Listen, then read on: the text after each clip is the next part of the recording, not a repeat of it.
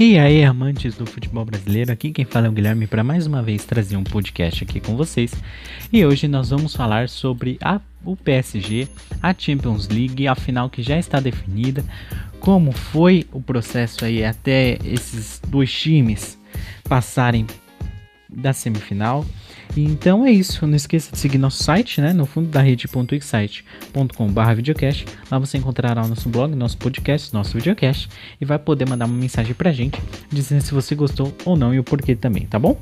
Então é isso. Muito obrigado. Não esqueça de seguir nossas mídias sociais também, que vão estar todas lá no nosso site.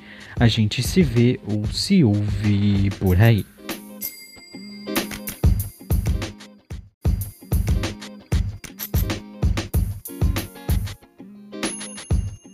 Sem PSG, Liga dos Campeões com finalíssima inglesa.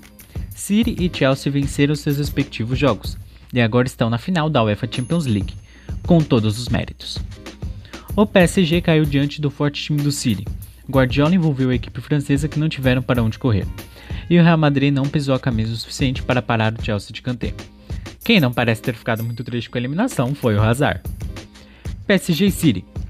Mbappé não teve o que fazer. Di Maria não conseguiu jogar igual ao jogo de ida e não fez muita diferença em campo. Já Neymar, bom, esse desapareceu por completo.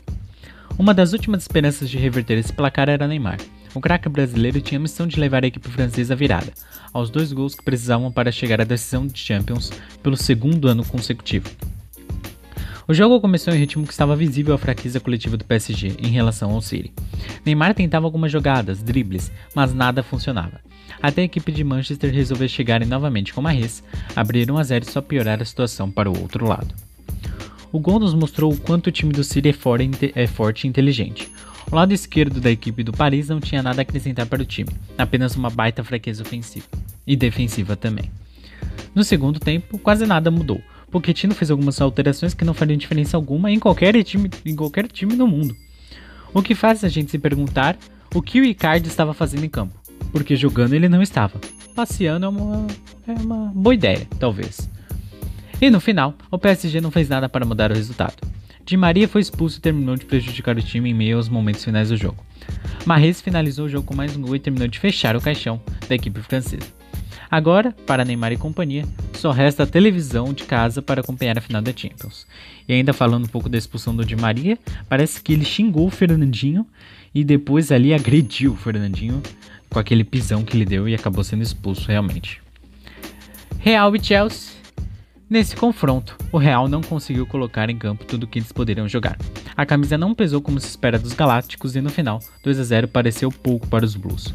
A partida foi muito por igual nos dois tempos. O Real pressionava algumas vezes, muitas delas por chutes a longa distância. Timo Werner, mesmo muito criticado, fez uma boa partida e conseguiu guardar o dele, abrindo a passagem dos Blues para a grande final. E não podemos acabar sem falar dele. Kanté, um dos melhores meio-campistas do mundo atualmente, e é muito completo. Ataca e defende a todo momento. Parece que tem uns 5 Kanté em campo, e é um excelente jogador. Uma final inédita. O Chelsea está de volta à final da Champions League contra o Manchester City, que chega esse ano pela primeira vez na grande decisão. Vai ser um jogão, sem sombra de dúvidas. E a partir do jogo único, no dia 29 de maio, saberemos para em que cidade da Inglaterra será levada à orelhuda do ano de 2021. Muito obrigado a todos vocês que me ouviram aqui até o final. A gente se vê ou se ouve por aí.